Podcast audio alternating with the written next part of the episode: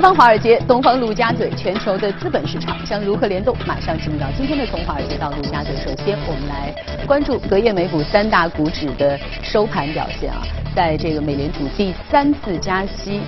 定音的第一个交易日，美国的三大股指是一个全线飘红的状态。纳斯达克涨幅居前，上涨百分之零点六五；标普五百上涨百分之零点二八；道琼斯上涨百分之零点二一。隔夜的话，就有哪些值得我们关注的声音和观点？我们马上来连线一台驻纽交所记者王蒙雨。蒙雨，早上好。好的，主持人，美国股市周四上涨，标准普尔五百指数和道琼斯工业平均指数突破多日连跌。在美联储今年第三次加息后的一天，稳健数据增强了对经济的信心。美联储周三在广泛预期的举措中提高利率，并表示在十二月份的会议上再次提高利率，并在二零一九年再举行三次。美联储还提高了二零一八年和二零一九年的国内生产总值增长预测，并且放弃了其政策仍然宽松的说法。虽然美联储的逐步加息政策已被市场参与者广泛预期和预测，但投资者认为货币政策的变化是一个关键的潜在逆风。在昨天的美联储会议之后，今天的股市收益看起来像是一次宽松反弹。昨天最大的风险是十年期和三十年期收益率将重新测试五月份的高点百分之三点一二和百分之三点二四，这可能引发二月份发生的股市抛售。自美联储会议以来，美国国债收益率一直在下跌，最近一些股票的压力减少，使指数反弹。分析师表示，九月份和十二月份的加息会导致联邦基金利率跨越熊市触发，导致股市下跌速度超过美联储的反应速度。在最新的经济数据中，上周首次申请失业救济人数低于预期，乃接近近年来的低点。美国商务部表示，第二季度实际国内生产总值年率增长百分之四点二，与此前的预期持平。八月份美国待收房屋销售意外下降，最新房屋数据显示疲弱，下跌百分之一点八。另外一个方面，虽然投资者一再对贸易问题不以为然，而是关注强劲的经济数据和企业盈利，但这方面的其他任何发展都有可能决定短期的市场走向。好，谢谢蒙宇。那最近呢也有很多的这个中概股赴美上市了。隔夜，国内领先的教育科技公司刘立说在美国纽约证券交易所挂牌上市，每股的定价是十二点五美元，开盘价十六美元，相比发行价上涨百分之二十八。刘立说的这次 IPO 计划发行五百七十五万股的美国存托股票，募集资金达到七千一百九十万美元。目前呢，刘立说的市值超过了六亿美金。截至到今年的六月，刘立说已经在全球。积累了超过八千三百八十万的注册用户。二零一八年的上半年，刘丽说的付费用户数超过了一百万。伴随付费用户的持续的增长，刘丽说的营收同样是飞速的上升。二零一八年的上半年，公司营收二点三二亿元，同比增长百分之五百七十九。好，接着我们再来关注欧洲的市场。欧洲三大主要股指隔夜也是一个全线飘红的状态哈，涨幅呢相。对比较平均，法国 CAC 领涨，涨幅达到百分之零点五零；英国富时上涨百分之零点四五；德国 DAX 上涨百分之零点四。隔夜的欧洲有哪些值得我们来关注的声音和消息？我们马上来连线一台驻伦敦的记者薛娇。薛娇，早上好。好的，主持人，受到隔夜美国银行股大跌以及周四意大利市场波动的影响，欧洲主要股指在早盘时出现了明显的低开低走，其中银行板块跌幅最大，盘中跌超了百分之一，但是接近午盘后有所回升。截至收盘，欧洲斯洛克六百指数上涨了百分之零点三五，报三八六点三八；泛欧欧三百指数则收涨了百分之零点四六，报幺五幺六点五。本周备受关注的意大利财政预算案，周四引发了该国出现股债双杀的局面。早盘时有报道称，因为与极右翼的五星运动党对于财政赤字率的预期不同，意大利财长特里亚可能被迫辞职。右翼党派希望财政赤字率占 GDP 的比例高达百分之二，而特里亚坚持设定在百分之一点六。随后，意大利总理办公室对于特里亚可能被辞职的消息予以否认，并且确认内阁关于预算的讨论会将于当天召开。早盘时，意大利富时 MIB 指数一度下跌接近百分之二，其中银行股指数的跌幅扩大到了百分之三点七。意大利十年期国债收益率上涨了七个基点，报百分之二点九一，成为了近三周的高点。市场担忧的是，一旦意大利最终向欧盟提交的财政赤字率明显超过了百分之二点一的水平，可能导致与欧盟之间的关系更加的紧张，进而引发市场抛售的情况。主持人，好，谢谢薛娇。在上月末，也就是八月二十九号呢，标普五百又创出了历史的新高，这也使得本轮从二零零九年三月开始的这一轮的美国牛市创下了史上最长牛市的记录。但是从今年开始，我们关注到一个非常重要的现象，就是之前被称为强者恒强的科技股，在今年开始出现了大幅的震荡的这样的一个情况，所以使得很多此前非常热衷于投资科技股的投资者也开始关注一些相对安全的标的。所以今天的全球关注，我们聊一聊为什么在这样一个时间点上，美国的银行股特别值得我们去关注。马上进入今天的全球关注。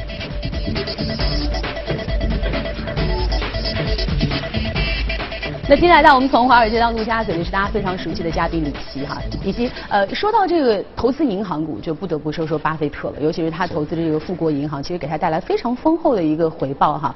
那所以呃，首先我们就想请李琦给我们分享一下，你觉得为什么巴菲特他非常的热衷于银行股，以及为什么今年你觉得是一个值得关注银行股的好时候？嗯。首先，第一点呢，就是我们可以观测到，在上一期节目里面，我们其实介绍过，巴菲特在最新的持仓里面，他的头寸两千二百亿的一个整个的一个资金盘里面，有百分之三十七的股份是放到这个金融板块，而金融板块里面超过百分之九十是压到银行股。啊，所以我们可以看可以看到，巴菲特对银行股是有非常强的一个青睐。对，此前很多人说，就当你不知道买什么的时候，你就去买银行股。是。然后另外一个人更夸张，就是索罗斯。索罗斯在他的盘子里面有超过百分之八十一是放到金融板块，而这个八十一里面也有超过百分之八十放到银行股。所以我们看到两位大佬是非常集中于投银行股。那刚才我们也看到了，这一次美国的长流啊，大概呃，我昨天测算了一下，整个标普指数涨了三倍。但是这三倍呢，是长流以后的 Q1 宽松，以及货币投放的这个总量，其实也是三倍。所以啊，标普的三倍的这个涨幅啊，实际是一个贝塔效应。嗯。你看不到任何阿尔法，因为等于说是国家把钱注入到市场三倍。然后整个市场要涨了三倍，所以一一匹配的。但银行本身呢是有很强的阿法效应的，这也是为什么巴菲特去投这个银行。那我们可以回顾一下啊，就这段时间的话，科技股大家可能觉得价位太高，觉得科技股可能撑不住了。而且风险今年感觉有一点。对，风险呃感觉不好把控。而且科技股呢，我们可以看到科技股的这些上市公司采取的套路啊，或者是手手法是采取。股权回购，呃，增加分红和并购，它的逻辑是什么呢？它逻辑是这样的，在之前加息之前，昨天加息完了以后，啊前几天加息完了以后，这个一年期的国债是在二点二五，之前的话是低于二，所以它是一个非常好的一个低利率环境，通过债券来。募集资金，而不是通过股市来募集资金，所以这些科技股公司很聪明，它通过债券，在一个低的利率环境把资金募集到手，再用募集到的资金，再到市场上去搞股权回购。嗯，因为股权回购以后，大家觉得，哎，大股东回购以后，肯定是对公司看好，所以这样呢，公司的股价就上升了。嗯，公司股价一旦上升了以后呢，管理层，特别是高管层，他们是持期权的。他们拿到了很多钱，他们就很开心，整个公司就变得特别好。他们的套路是这这样的套路。但你刚才说到，这是在一个低利率的环境里面，对，它是可以玩得通的一个套路。那么现在一旦加息了之后，对，啊，可能会对这个套路产生一些扰乱的因素。是因为加息以后呢，我们刚才也也听到了，今年呃还有一次加息，加上这个二零一九年的三次加息和二零二零年的一次加息，加息。那么呃。五年到十年期的国债就会从现在的三点一二一路升到四点五啊这样的一个水平，其实是非常高的一个水平。嗯。那么在这个之后再以国债去或者债券、公司债券再去举债，那是不现实的。嗯嗯。啊，当然这一次加息以后，很多银行包括特朗普的减税，很多银行纷纷表明啊，你继续加息。啊，我就会在加息之前也用股权回购这这一个方式来稳定市价。嗯，这是富国银行其实也发表了这样的一个声明。好，我们回头来看一下巴菲特到底持有什么银行啊？美国的银行从上往下排，前面有富国啊，也包括美国银行。美国银行、富国银行啊，对，也包括呃高盛。其实高盛排第一名。嗯。但是呢，这个巴菲特持有的超过六百亿的股呃银行股里面，高盛他只持有了二十六亿。嗯，我我计算了一下比例，大概是在二点三六，哦，其实比例很少，很小。对，尽管这个巴菲特，巴菲特他他那个在他的一些公开演讲里面说，特别看好高盛，觉得高盛是一个百年老店啊，资管能力特别强。嗯。但是他提到一点，他说我本人并不喜欢杠杆，我本人并不喜欢杠杆。嗯。呃，但是我坚定看好呃这个高盛。嗯。只买二点三六，它的逻辑就是什么呢？高盛压根就不是一个商业银行，因为海外的银行啊，特别美国银行，它是混业经营，所以我们一定要看它的主营收入来源于哪里。主营收入如果是来源于这个纯贷款的这个利差，那么它就是传统的商业银行。商业银行。高盛呢，压根不是做这个事情，更是投资银行的这个业务。所以高盛的杠杆比例其实是极高。嗯，那我我专门对比了一下美国的几家银行啊，包括这个美国银行以及美国银行的全资子公司叫合众银行，这个是巴菲特在最近啊最呃最新一期增持的一个银行股份。嗯，这些银行都有一个特点。资产负债率极低，像那个美国平均的这个银行啊，特别是商业银行，资产负债率是百分之十五，那么合众银行是百分之二十五，啊，我们呃自己的呃我们其实工商银行，呃在呃去年整个一年市值一度超过高盛，成为全球最大的一家银行，但是我们的资产负债率呢，嗯就是呃略微比较高，我们大概是百分之九十五。也就是说啊，我们是拿一百块钱借九十五块钱在做这个经营，啊，像美国的这些合众银行，它是拿一百块钱找人家借二十五块钱，用一百二十五块钱来经营，所以呃，美国的这些商业银行它的杠杆比例是比较低的，嗯，而高盛的话是几十倍杠杆，所以巴菲特压根就不听这个逻辑。啊，他不太喜欢这种杠杆比例，所以包括我看那个巴菲特的持仓里面，除了这几家银行以外，他也持纽约梅隆银行。嗯，我在上一期节目里面其实也讲讲到过，就是我们宽策略的大数据也选出了纽约梅隆银行，但是听起来这个银行啊是个商业银行，不是，它依然是一个资产管理机构。其实跟那个什么这个呃呃人保资产啊太保资产一样，它是以管理大的机构的这个资金。呃，为导向的这样的资产管理机构，所以巴菲特他是坚定的看好商业银行股。嗯，那回头来我们来看一下为什么，以及这些商业银行股为什么这个上涨的比较猛烈。第一点的话是由于特朗普的一个减税，减税貌似是对传统的这个商业有效应，其实不然，它对几个大的银行，包括这个美国银行，呃，包括这个合众银行。有极大的一个效应，让他这个银行省了很多钱，那高管就有很多钱去发年终奖，所以这一块上 对银行是极好的，有极大的利好。第二个就是加息，加息据这个有关人士的测算，每加一个百分点，银行的整体的利润会提升三十亿，就是整个美国的呃呃银行利润会。呃呃呃，提升三十亿，所以这这这一点的话是非常呃有利于银行的。第三点的话就是，加息以后，它会使存贷款的总额升上升，就是当净息差的百分比不变的时候，总额上升了，那当然这个银行的利润也变得很好。最后一点呢，就是因为由于最近的美国经济特别看好，这个就业率啊不断攀升，所以导致了大家拼命的用消费。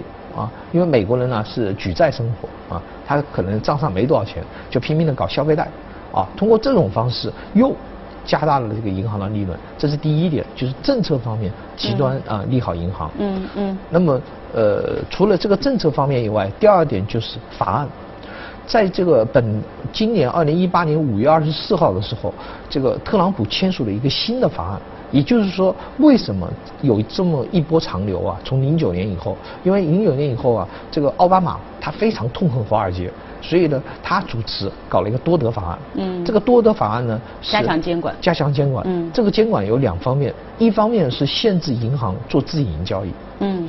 第二点呢是加强了银行对这个中小企业贷款的审核。嗯。而特朗普在那个上台之前曾经宣誓，我就是要废除多特法案，嗯因为他代表华尔街嘛。嗯。好，在今年的五月二十四号，他真废除了。他的废除是废除两方面。嗯。第一方面，他对所有的中小银行、大银行不管啊，中小银行来说，它会减少他们的一些风险的一些监管，使得中小银行可以更加提高部分企业的贷款集中度。嗯，所以接下来对于中小银行来说，哎，是是一个更好的生存环境。对，特别是区域性银行。嗯。然后第二点呢，就是中小银行在这个呃这个自营交易方面也开始放松，所以巴菲特得到这个消息，立刻增持了合众银行。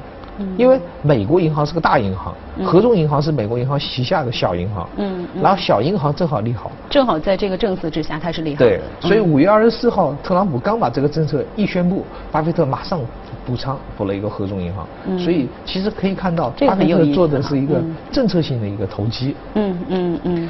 好，所以呃这一点上其实也是非常利好银行。回头我们可以比较一下中美两国的这个银行的一个特点啊。嗯。首先从 ROE，这是大家最关心的啊。嗯嗯。这个呃从 equity 的角度来说，到底 return 对，到底 return 是怎么呃怎么样？首先第一点，我们中国的 ROE 肯定是强于美国。中国的 ROE 的这个平均的这个中位数是在百分之十二。啊，一年它的这个回报是在百分之十二，而美国的中位数呢，目前其实是在百分之九，而美国银行历史上最高峰是百分之十五，这是我们中国银行特别好的一个一个点。嗯。然后，但第二点呢，就是 R ROA，就是在总资产的这个回报率。Asset。对，这这一点呢，和 ROE 还有点不一样。ROE 呢，因为是在股东利益上啊来算的一个 return，所以这个时候它不计算你的负债。嗯，就像我刚才跟您说的啊，就是我一百块钱，我借二十五块钱，我总共赚了十块钱的利润，和一百块钱我借一百块钱赚了二十块钱的利润。但是我算 ROE 的时候，我二十我永远除一百，嗯，我不是除那个总资产，总资产对，ROA 呢是把一百加二十五或者一百加一百这样来算，嗯，整体来作为分母，那分母就不同了，是，所以在这一点上呢，美国银行的 ROA 呢大概是在百分之二。啊，我我们大概是在一个点左右。嗯，当然了，我们中国有有很多好处。第一点好处在于我们的风险风险管理能力特别强。嗯，尽管我们的这个资产负债率比较高，但是由于风控能力做得特别好，所以呃我们其实坏账就比较低。嗯，所以在这个时候我们 ROE 是特别高，那 ROA 呢稍微呃呃欠呃欠好一点。然后第二点呢，我们比较估值，呃就是 PE 水平。E 水平来说呢，这个呃基本上那个我们的 P E 水平是美国的二分之一，所以我们中国的呃这个银行的这个估值其实是比较低的。那我们的 P B 水平呢也是美国的二分之一，对，所以在这两点来说呢，其实我们中国银行呢，中国大部分银行是很有潜力的。但同时呢，在整个美国而言，它最有呃最有可能在未来两到三年。这个盈利的这些企业里面，肯定银行是有极大的一个安全边际的。嗯嗯，所以其实刚才这个李琦非常系统性的给我们来梳理一下整个这个美国银行板块它的投资逻辑哈。是。其实如果说从这个银行板块，我们来对比科技股板块来说哈，可能在早几年就市场非常疯狂的时候，可能它的这个优势没有那么的明显。虽然说它很稳健，是。它很稳健，但是当我有更高收益的时候，可能更多人还是希望去搏一搏那个更高的这个收益哈。所以可能前几年没有那么的明显，但是呢，到今年，我觉得从去年开始，可能很多人就已经开始关注这个银行股了。但是从今年开始，整个市场包括加息的利好，包括这个法案的这个利好，可能带来的这个银行股，包括因为呃这个科技股，它的这个收益开始有了很多很多不安全的这样的因素的出现，让这个银行股的这个优势哈越来越凸显出来。而且你给我们对比了中美两国的这个银行股的这样的一个呃不同的指数、不同的标准，其实你也提示我们，其实中国的银行股也有很多可以去投资的价值。所以最近的呃 A 股的反弹呢，我们可以看到反弹最多的就是银行股。嗯。啊，因为跌破了两千七以后，这个这个开始反弹。一旦反弹以后，最近最近一周是一个长阳嘛，最近长阳里面涨得最强的也是银行。嗯嗯。所以银行在这一点上是很好的。嗯。就是。你看一下我们自己的 ROE 已经远远超过美国了，所以在这个逻辑上，如果我们不看 ROE 的话，我们中国银行其实也是很值得投资的。嗯。那如果说现在整个大环境，不管是这个减税也好啊，这个法案的这个修改也好，都是对于整个银行板块是有利的。那接下来有没有一些呃其他的因素有可能会对银行板块带来一些风险呢？哦，呃，对银行板块带来风险呢，就是对自营交易的一个限制。因为在这个多德法案下面有一个沃尔克法案，这个法案是多德法案其中一部分，它是限制自营交易。我们来看一下这个自营交易到底是一个什么意思啊？中国人因为是。呃分业经营，嗯所以银行是不能做私营的。嗯但是我们知道，这个在美国历史上有一个呃呃有一个案例啊，包括英国案例，就是巴黎银行的一个倒闭。当年一个呃这个高中毕业生，啊嗯一个巴黎银交易员的行对尼克里森派到新加坡，嗯由于他的个人的一个失误，嗯大量购买衍生品，嗯啊导致了一个百年老店啊坍塌了。嗯它的主要逻辑是在于什么呢？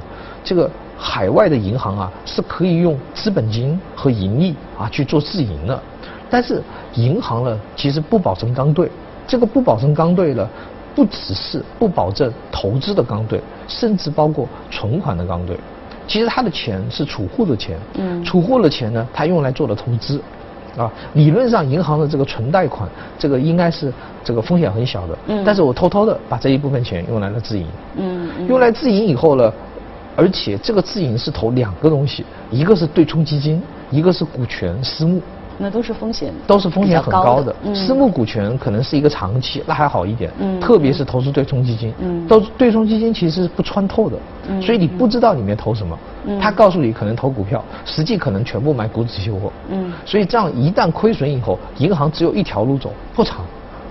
但是破产以后呢，你只能用账面的净资产来偿还给这个储户，嗯那这样储户就开始倒霉了。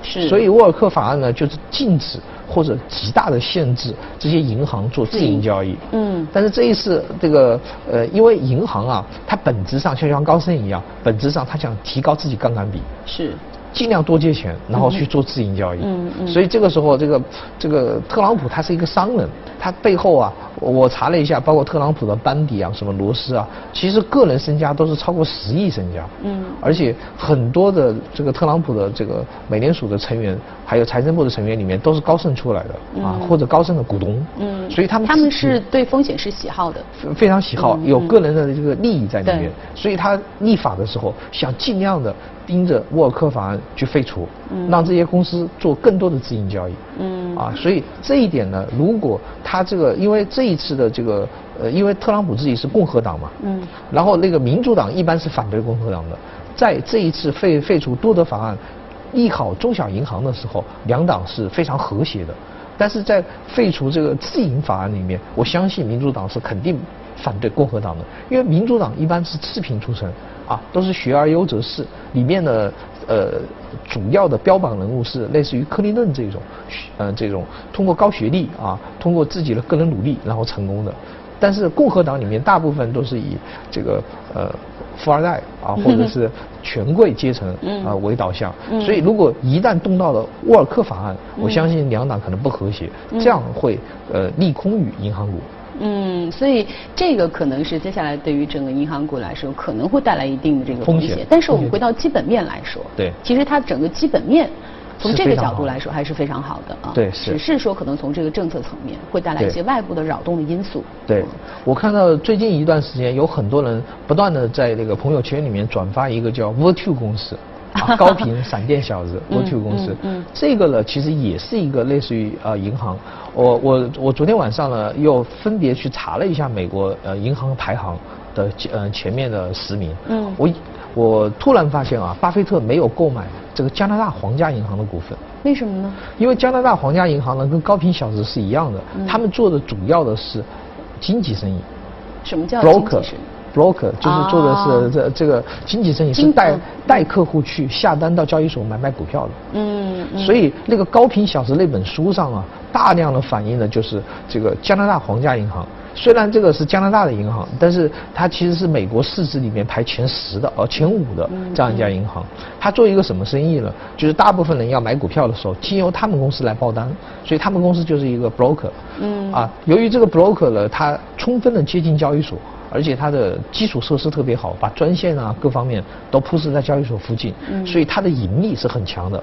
Virtu 公司呢是类似于做同样的生意，但是它是一个小公司。嗯但这个小公司在申请上市的时候，这个美国证监会发现，它在三年中间啊，只有三个交易日是亏损的，其他的每一个交易日都是赚钱。对，所以它的哦年化收益大概超过百分之五十，而且不带回撤的。嗯，那为什么巴菲特不买它呢？